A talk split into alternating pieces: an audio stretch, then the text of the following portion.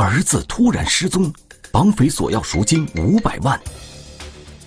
警方全力追捕，孩子却突然返回家中。河边惊现男尸，绑架背后是否另有他人？警方驱散迷雾，最终揭开他的神秘面纱。迷雾暗中案，下集天网栏目即将播出。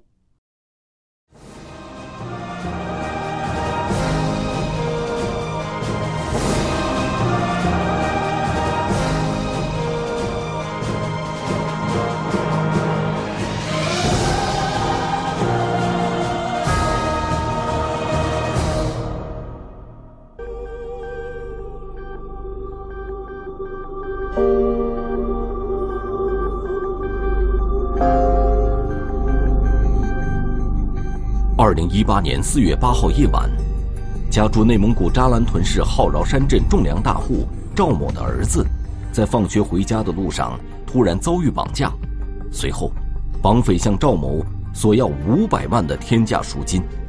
他说：“你不拿这些钱，你就别见你儿子了。”后来我说：“那就我我也没有，我真就没有那些钱。”哎呦，这一说我就完了，我就心脏就不行了，受不了了。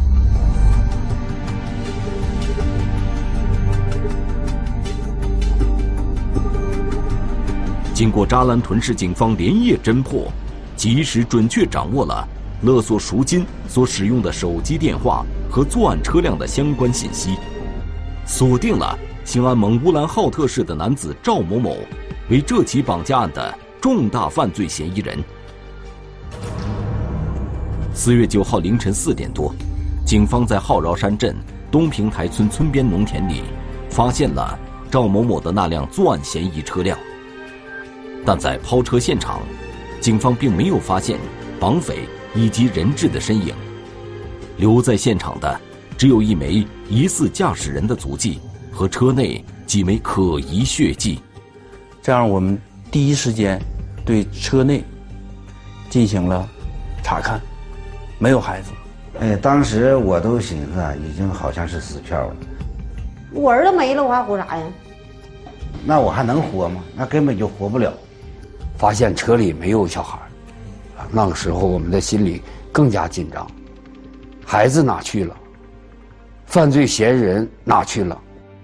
然而，就在大家为赵某儿子的生命安危而担心和焦虑的时候，四月九号上午九点十三分，绑匪再次给赵某夫妇打来了电话。本以为这一次绑匪是为了能够尽快得到赎金而继续威胁赵某家人。但是，让大家意想不到的是，绑匪竟然在电话里告诉了赵某夫妇藏匿孩子的地点。九号的上午，当接到绑匪打来的电话，告诉被绑架的孩子在二台子泵房的时候，我感到既兴奋又害怕。兴奋的是，孩子有了着落；害怕的是。不知道孩子是死是活，在这种情况下，第一时间安排民警迅速赶赴二台子。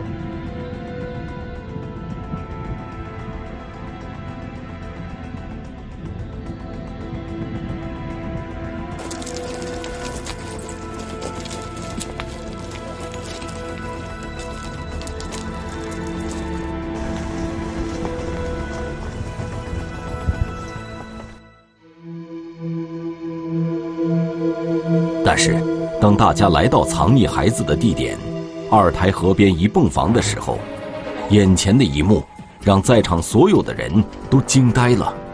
现场并没有赵某儿子的身影。到那一找，没人啊！当时哎呦，心就凉了。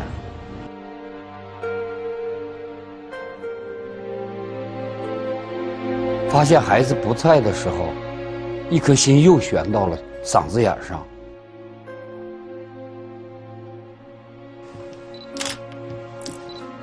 而就在大家为孩子的安危担心的时候，赵某突然接到妻子的电话，说儿子已经回家了。当时真的很兴奋，因为人质安全了。孩子安全了，我们的悬着的一颗心也落了地了。但是同时，我们又在想，绑匪在哪儿？他为什么要这么做？赵某儿子的突然回家，这让所有的人都不得其解。难道是绑匪良心发现，主动释放人质，还是人质趁机自己逃离了藏匿现场？我们又派出一组，赶紧回孩小孩家，见到小孩，问明情况。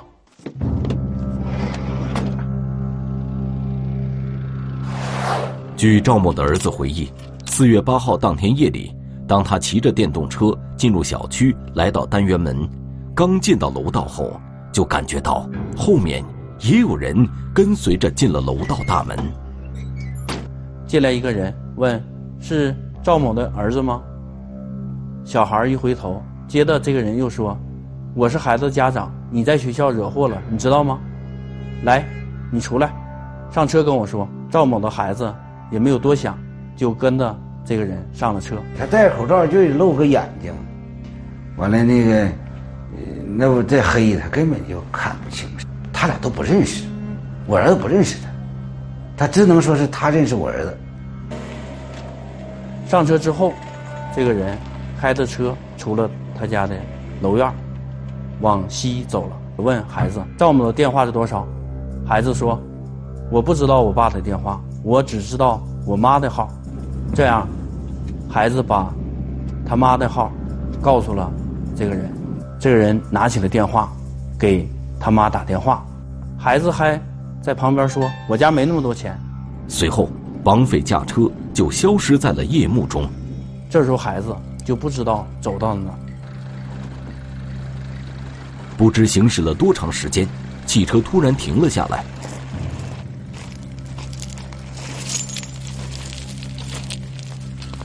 绑匪强行将他拉进了一间泵房内。到了一个房子的地方，这个人把孩子从车上拽了下来，拽到了一个房子里面，用胶带把孩子的双手捆好，并且把他胳膊也都捆上，把还把让孩子躺下，躺下用书包垫到一个铁管上，用胶带又把他头、书包和铁管缠到一起。之后，告诉孩子，不要哭，不要闹，你要闹就咋的？说我有事儿，你在这待着。之后，这个人就走了。绑匪用胶带将他捆绑住，自己便离开了泵房。一直等到天亮后，绑匪也没有来看过他。孩子很害怕，也不敢喊，也不敢叫，也不敢闹。过了一会儿。孩子就睡着了。那么，赵某的儿子究竟经历了怎样的磨难和挣扎，最终回到了自己的家，回到了父母的身边？人质安全回家，绑匪却不见踪影。河边无名男尸，他究竟是谁？畏罪自杀，还是被他人所害？绑匪与死者，他们之间究竟有着怎样的关联？迷雾暗中暗下集，天网栏目正在播出。第二天早上，在惊恐中睡了一夜的他，睁开眼，发现四周并没有任何人，于是他便用牙咬，用周围硬物摩擦，最终成功挣脱。挣脱后，他沿着被绑架来时的车胎印记。慢慢找到了回家的路。一下抱过来了，这搂儿就哭啊！哎呀，我儿子就哭了。肉体上没有伤，完就是精神上有刺激，害怕就是。嗯，那功夫就只能说两句话，相当的高兴。我都没成想，孩子能回来了回来。我这时候从一开始到孩子回来，我都没想，我都没想到有这么个结果。哎呀，那能不难受？孩子回来，我就想到这儿，我说，我还是报警就是对了。至此，二零一八年四月八号，发生在内蒙古扎兰屯市浩饶山镇的这起绑架案中的人质赵某儿子，已经安全的回到了家。但是，自四月九号上午与赵某妻子通完第二个电话后，绑匪便失去了踪影。孩子讲，这个人三十多岁，但是长相描绘不清，他戴着口罩，而且还戴着手套，但是孩子能描述清楚，这个人穿的一个帽子和衣服是一体的一件衣服。孩子说这个衣服的特征让我们很兴奋，这件衣服和我们监控看到的衣服，还有赵某的衣服是一样的，所以说我们更坚定信心，绑匪就是赵某某。那么，一直被警方列为重点嫌疑人的赵某某，是否就是这起绑架案的真凶？此时，他究竟藏匿在哪里呢？基于孩子监控和赵某某妻子反映的情况，我们反映衣服的情况，我们认定绑匪就是赵某某。这样，我们投入大量的警力找抓赵某某。只有抓到了赵某某，这个案件才能水落石出。然而，就在扎兰屯市警方全力搜寻嫌疑人赵某某踪迹的时候，四月十号，也就是绑架案发生后的第三天下午，兴安盟扎赖特旗境内发现了一具男尸。而正是这具无名男尸的出现，彻底推翻了警方先前对绑架案嫌疑人做出的判断。往那头去，往那头去，再往那边点，再往那边点，对。到了现场以后。咱们发现尸体的位置是属于西安盟扎莱特旗管辖的地方，这样我就给西安盟扎莱特旗警方打了电话，同时又给咱们市公安局的这些领导打了电话。我们接到这个警情后，就在想，赵某某一直没有回家，一一点音信没有，难道是赵某某吗？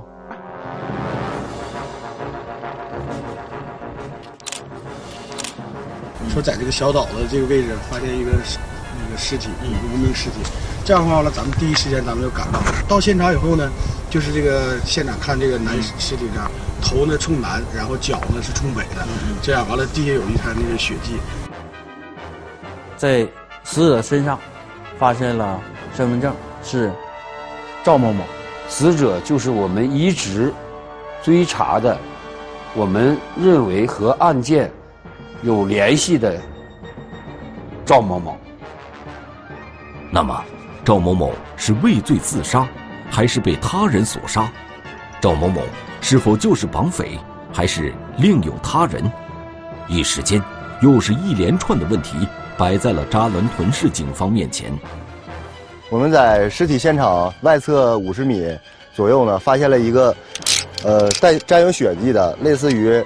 这样裁裁纸刀的一个断片的前端，在这个尸体十五米的地方呢，发现了这个裁纸刀的后半部分也是沾有血迹的。然后从尸体的伤口上来看呢，我们初步分析，这个是由这种裁纸刀切割形成的。啊，综合分析，死者确定为他杀。呃，嫌疑人的作案工具呢，类似于这种裁纸刀。那么，残忍杀害赵某某的凶手，与实施绑架案的绑匪。是否是同一个人？他与赵某某之间究竟有着怎样的关系？他又为何要杀害赵某某？绑架杀人两起案件的真凶到底是谁？究竟是何人杀害了赵某某？绑架杀人是否是同一人所为？案件背后有着怎样的隐情？谁？才是绑架杀人案的真正凶手。迷雾案中案下集，天网栏目正在播出。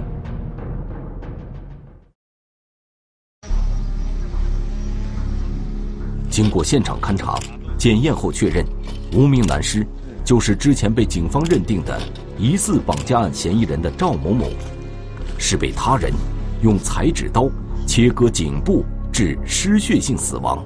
那么，接下来的问题就是：残忍杀害赵某某的凶手，是否就是四月八号实施绑架案的绑匪？赵某某是在绑架案之前，还是之后被杀害的？呃，赵某某呢是否是这个呃绑架案绑架案这个嫌疑人呢？有了两种推断。第一种呢，呃，可能是赵某某确实是绑架的嫌疑人，但是在实施完绑架后就被杀死了，或者是被同伙杀死了。第二种呢，可能是在实施绑架案之前，这个赵某某已经被杀死了，而这个真正实施绑架的人呢，冒用着赵某某的身份，拿着他的手机，开着他的车，而进行了一个下一次的一个绑架。如果可以验证赵某某是在绑架案发生之前就已经遇害，那么据此就可以推断，赵某某并不是实施绑架案的绑匪，而另有其人。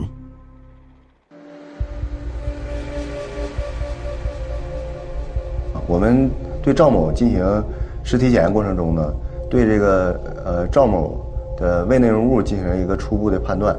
呃，赵某的死亡时间呢，大概在餐后一至两小时左右。根据现场勘查情况及尸检情况，另外一个对赵某某生前的活动情况和他最后一次进餐的时间和吃的食物综合判断。赵某某是在绑架之前就被被杀害了。警方综合分析研判后判定，赵某某的死亡时间是四月八号傍晚，据此可以排除赵某某为绑架案嫌疑人的可能性。那么，杀人凶手与赵某某之间究竟有着怎样的关系？他到底是谁？会不会就是绑架赵某儿子的那个？真正的绑匪。呃，当时我们分析，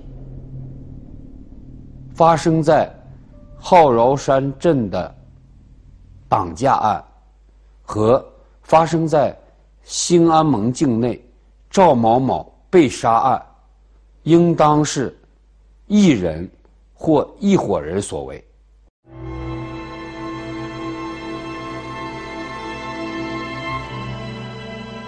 随后，足迹专家在命案现场死者上衣背后提取到了一枚可疑足迹，而正是这枚足迹为警方案件侦破打开了突破口。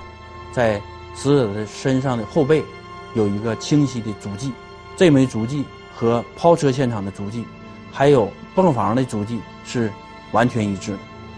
经过认真研究，足迹专家从死者上衣背后提取到的这枚足迹。成功匹配到了类似的鞋底底纹。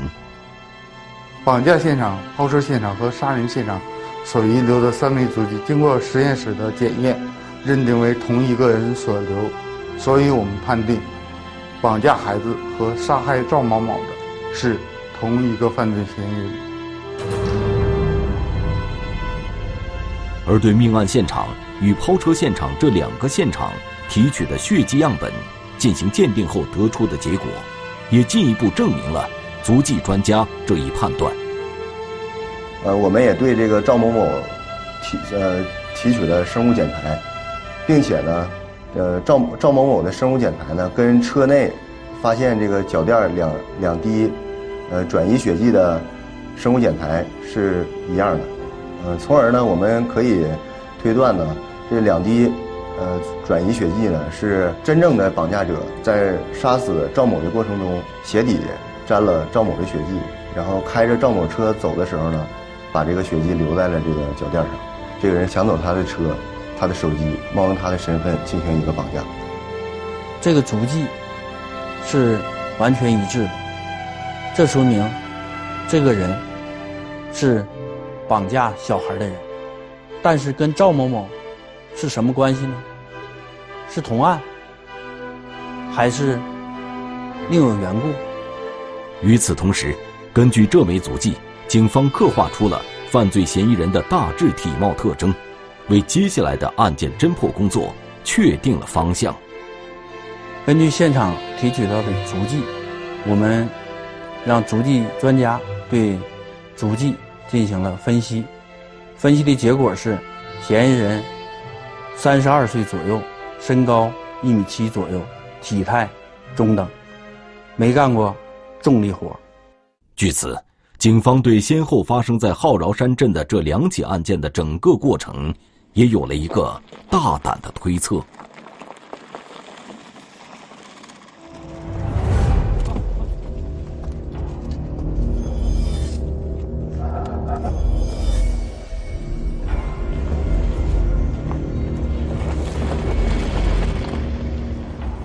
犯罪嫌疑人在对赵某某实施了抢劫杀害之后，抢走了他的手机，驾驶着他的越野车，并冒用赵某某的身份实施了对赵某儿子的绑架行为。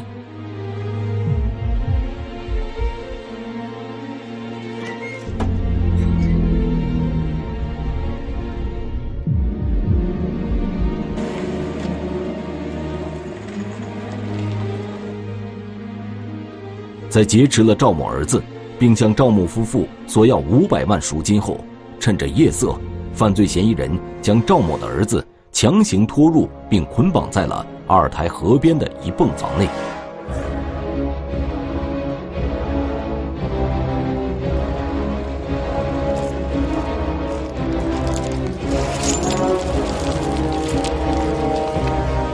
随后，他将作案车辆抛弃在了。浩饶山镇东平台村村边一处农田里，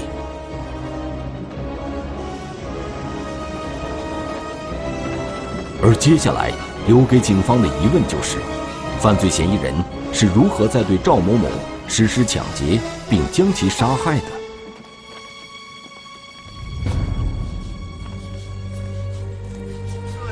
抛弃了作案车辆之后，犯罪嫌疑人又去了哪里？他为何要告诉赵某藏匿其儿子的位置？究竟是什么原因使他终止并放弃了自己的犯罪行为？那么，这个精心策划、预谋杀害赵某某，又利用其手机及汽车实施绑架赵某儿子的人，无疑具备一定的反侦查能力，撒下一片片迷雾，想瞒天过海。那么，我们下一步的侦查方向？就是要尽快找到这两个案件的作案嫌疑人。如此看来，警方这一次面对的犯罪嫌疑人并不一般。那么，接下来警方跟真凶的较量博弈将进入怎样的艰难而关键的阶段？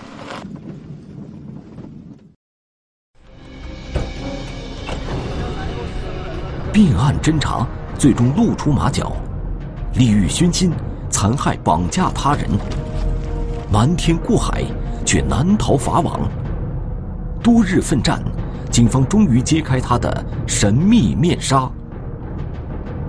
迷雾案中案下集，天网栏目正在播出。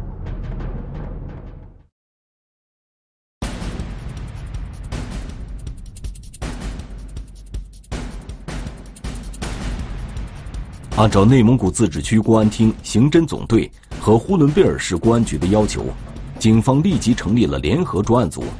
经过分析研判，扎兰屯与兴安盟扎赖特旗两地警方决定将绑架杀人两起案件进行并案侦查。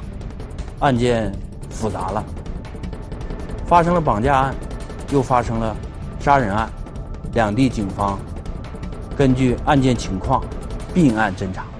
这样，我们成立了联合侦破组，对案件进行重新梳理。警方分析，想要准确掌握赵某儿子上下学和补习班下课时间，以及他的补习班地点及回家路线，其中一种可能就是，绑匪必须提前多次去踩点儿。如果是这样，那么嫌疑人肯定会在实施绑架之前。在相关地点周围的监控视频内出现过，但是经过仔细排查，警方并未从学校、赵某家以及补习班等地周边的监控视频中发现绑架案发生之前犯罪嫌疑人的身影。而另一种可能性就是，绑匪本身就对学校的放学时间有一定了解。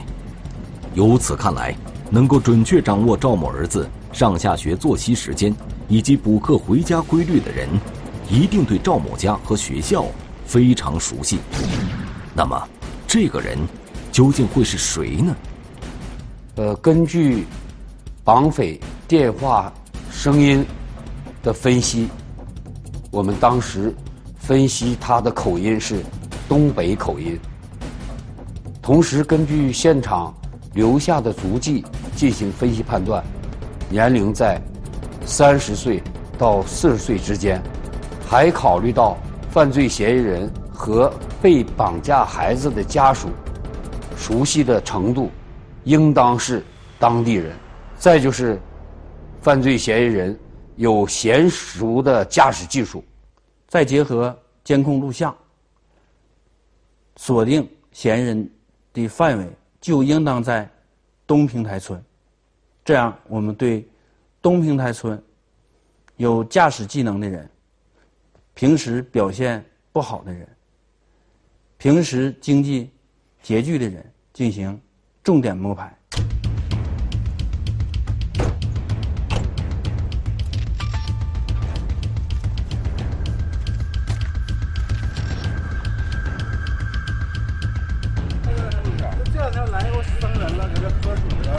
经过几天几夜的艰苦奋战，联合专案组经过深入调查后发现，这起案件竟是一起案中有案的杀人绑架案。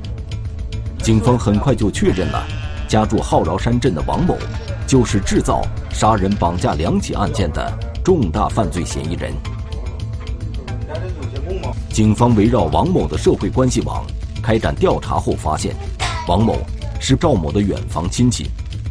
熟悉赵某家的情况，他于2017年承包了赵某儿子所在学校的校车业务，掌握赵某儿子学校上下学时间和补课地点，并在赵某某遇害当晚有反常举动。于是，联合专案组立即派出民警对王某实施全天候监控，对王某全方位的开展。侦查工作之后，决定对王某实施抓捕，但是王某已乘车离开当地。我们派三组，一组在前面堵截，另外两组在后面追。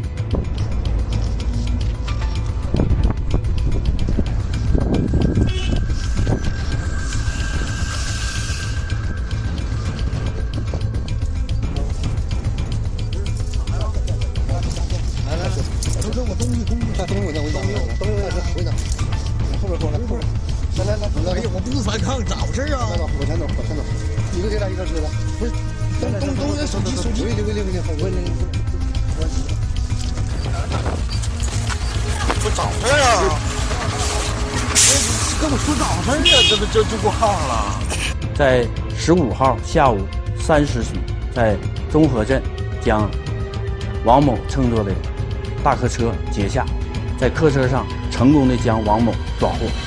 逮住他的时候是第七天的时候逮住，后头我都不相信，我说不可能，我说有可能是抓错了吧？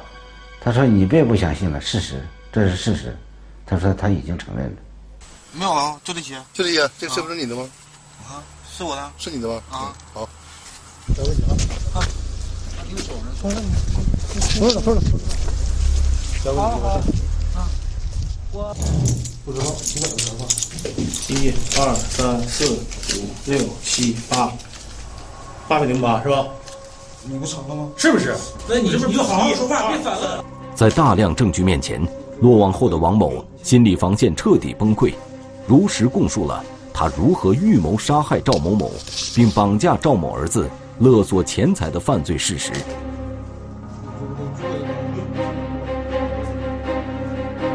我们没有仇啊，你根本就不那个。我们虽然是有点亲属吧，也没来过事儿，嗯，没办过事儿也都。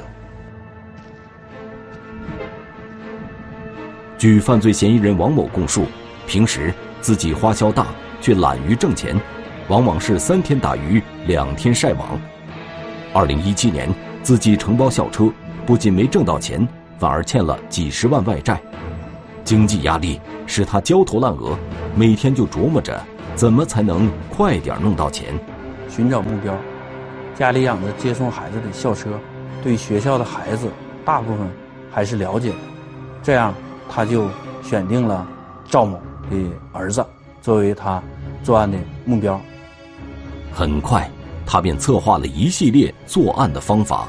他想绑架孩子得有车，得打电话，得有手机，这样他想得抢台车，抢部手机，做绑架孩子的工具。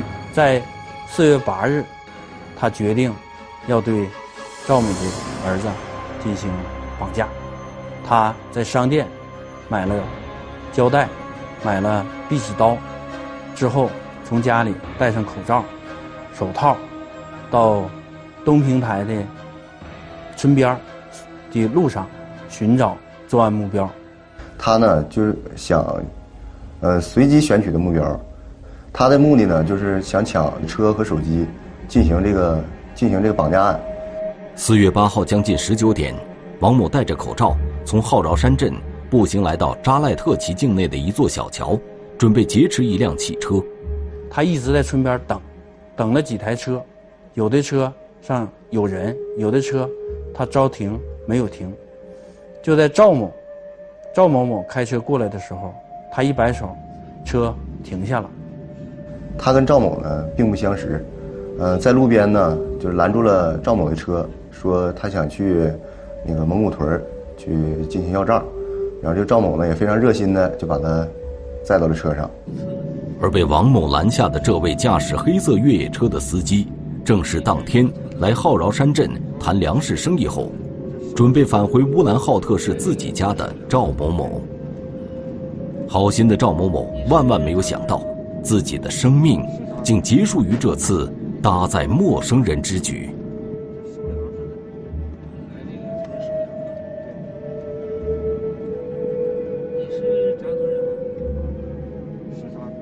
走了一公里左右，狠心的王某掏出了刀，逼住了赵某某，将赵某某逼至案发现场。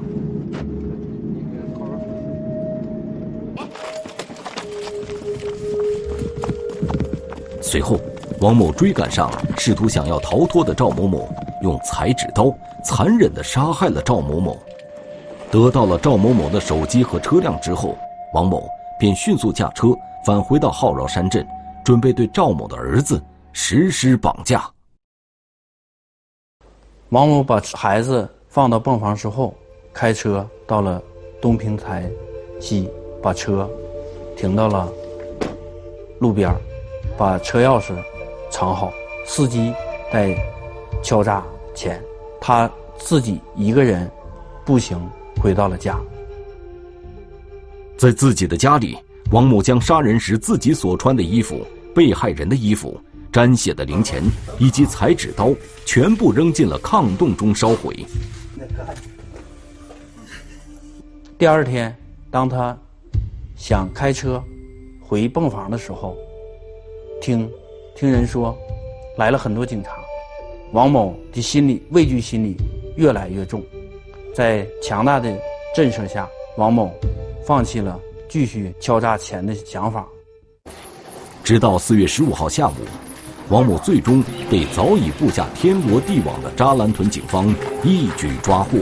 七天七夜侦破这起案件，主要原因是我们反应快，第一时间赶到了现场。另外，我们合成作战发挥了作用，多警联动，多警合作，多警研判，使这起案件第一时间得到了侦破。我们呼伦贝尔市公安局的局训是：一切为了人民，为了人民一切。这起案件的侦破，得益于呼伦贝尔市公安局。主要领导的正确指挥，得益于扎兰屯市公安局全体民警顽强拼搏和付出，是他们用心血和汗水换来了百姓的安宁。经过扎兰屯警方七天七夜艰苦卓绝的奋战，轰动一时的四零八绑架杀人案成功告破，及时消除了压抑在人们心中的隐患。让美丽富饶的浩饶山镇恢复了往日的平静。中华人民共和国公安部 A 级通缉令：李胜，男，一九九零年十二月十二日出生，户籍地山西省襄垣县古韩镇南麻池巷九号，身份证号码幺四零四二三一九九零幺二幺二零零七六。该男子为重大盗抢骗犯罪在逃人员，公安机关希望社会各界和广大人民群众及时检举揭发盗抢骗等违法犯罪活动，发现有关情况，请及时拨打幺幺零报警。兄弟反目成仇，凶手连夜畏罪逃亡。视频追踪山重水复，困难重重。十二个昼夜不眠不休，三百公里按图索骥。天眼追击不辱使命，嫌疑人无所遁形。天眼追逃，天网栏目近期播出。